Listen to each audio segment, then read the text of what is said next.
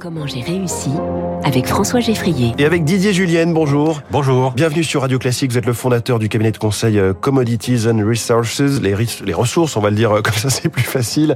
Bienvenue euh, sur Radio Classique. Pour une fois, je vais commencer non pas par ce que vous faites aujourd'hui, mais par votre parcours. Vous avez commencé dans l'industrie métallurgique des métaux précieux. Qu'est-ce que c'était?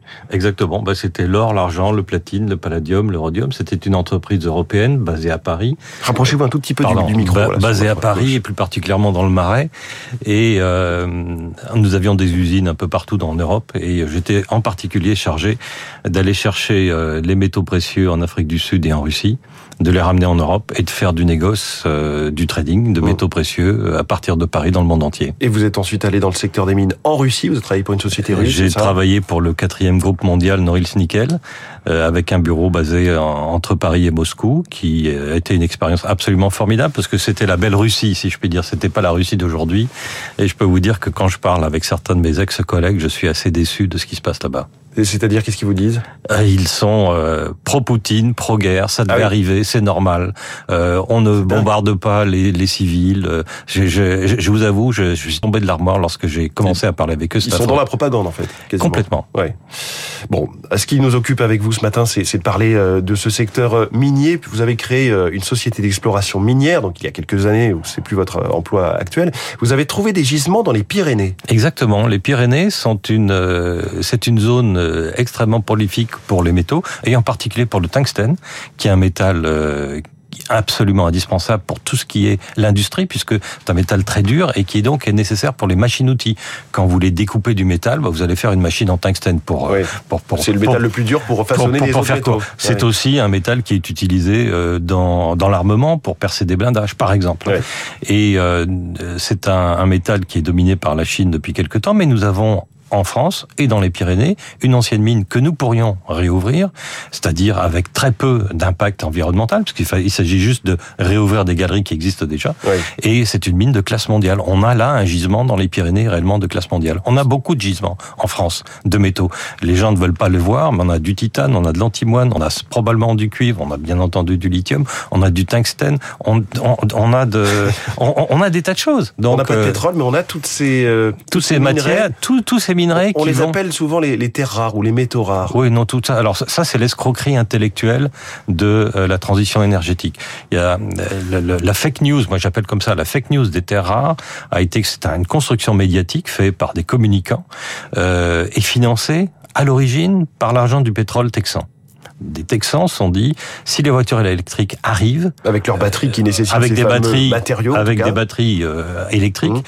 On n'a plus besoin de pétrole. Oui. Ça a été leur raisonnement. Donc, on finance une fake news qui dit que il y a des métaux qui sont rares, qui sont qui sont sales, les mines sont sales, et on va faire en sorte que euh, c'est d'éteindre le feu de la voiture électrique. Mais bien entendu, ils n'ont pas réussi. Mais là, visiblement, Emmanuel Macron veut repousser euh, les feux de, de- des mines, notamment de lithium en France. Vous y croyez, ça va se faire? Ou vous pensez qu'il va y avoir euh, soit des ZAD, soit des réticences environnementales, légitimes ou pas? C'est à vous de, de m'en parler. Écoutez, euh, en ce qui concerne la société Imeris, je ne travaille pas du tout pour Imeris. Qui est un hein, groupe, euh, minier français, Qui est un voilà. groupe minier français. Donc je suis très à l'aise, totalement indépendant. Ouais. Euh, c'est une propriété privée. C'est une propriété privée. La propriété leur appartient. Euh, ils, ils peuvent. euh, il fait. Il y a déjà une Sauf si on carrière. imagine que il y a ce déjà qu'on une fait dans le sous-sol peut avoir un impact déjà sur des dizaines d'années ou centaines d'années, ou euh, plus diffus dans- autour dans un environnement. Mais justement, la science est là pour nous prouver que ça n'a pas d'impact. Et c'est ça que les gens ne comprennent pas. On, on- on agite des peurs sans avoir les compétences d'expliquer ce qui se passe. C'est, c'est l'anti-science. En Mm. France, en ce moment, on est dans l'anti-science. Les anti-tout, c'est l'anti-science. Et à partir du moment où on s'intéresse un peu à la science, on s'aperçoit que effectivement on pourrait le faire. Mm. C'est la même chose pour le lithium en Alsace, la même chose pour le tungstène dans les Pyrénées. Donc pour vous, on va pas manquer de certains métaux pour les batteries des voitures électriques? Absolument pas. On a tout ce qu'il faut. Aussi parce qu'on va innover, trouver d'autres types de On batteries. va euh, trouver, on, on, on, on va innover, on va utiliser, par exemple, un jour, on utilisera à la place du lithium du, du sodium. Mm. Euh, actuellement, euh, vous savez qu'il y a le problème des terres rares qui viennent de Chine, mais on sait déjà aujourd'hui faire des aimants permanents. Donc les aimants permanents, c'est ce qui permet aux moteurs électriques de tourner Oui. dans les éoliennes, dans les moteurs électriques des voitures. On sait faire des aimants permanents sans terres rares. Mm. Donc à partir de ce moment-là, on n'a plus besoin de terres rares.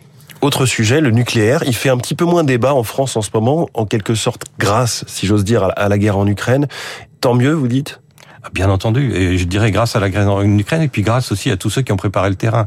Lorsque j'ai commencé à écrire sur l'Ukraine dans différents journaux, euh, pardon, à écrire sur le nucléaire dans différents journaux, il y a des années, j'ai pris des volets de bois vert de la part des antinucléaires. Aujourd'hui, quand j'écris, on m'applaudit. Donc l'état d'esprit a changé, et fort heureusement. Et c'est très bien pour la France. Je trouve malheureux que le premier mandat et puis les mandats précédents, on ait mis le, le nucléaire de côté, ce qui fait qu'aujourd'hui, on est obligé de ramer très très fort pour rattraper notre retard.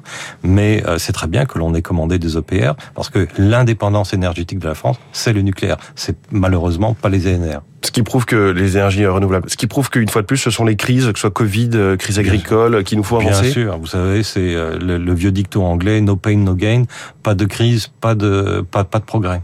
Et la politique était restée aveugle sur certains virages qu'il fallait prendre Soit sur le ah. nucléaire, sur les mines. Euh. Aveugle, c'est, je sais pas si c'est le bon terme. À mon avis, il n'était pas aveugle, mais ils n'avaient pas le courage d'y aller. Hmm. C'est tout. Tout simplement pour des raisons électorales. Si j'y vais, je perds. Bon, et vous nous dites qu'on peut rouvrir des mines en France sans impact euh, environnemental. C'est ce que je retiens de, de cette interview. Quand même, parce que c'est effectivement très loin du discours qu'on entend beaucoup. Je vous invite, ou j'invite les auditeurs à aller lire sur mon blog euh, On peut faire des mines en France. Je crois que c'est l'article est comme ça, où j'explique comment on fait. Mm. On va pas s'amuser à faire des mines à ciel ouvert. On fait des galeries. Et puis, la mine, si on fait des galeries, ça peut être une énorme pompe à chaleur qui produit de l'énergie pour une ville à côté. Didier Julienne, merci beaucoup, fondateur du, du cabinet de conseil Commodities and Resources invité de Comment j'ai réussi ce matin sur Radio Classique. Il est 6h53. La rénovation énergétique, euh, ce n'est ni automatique ni magique. On le voit dans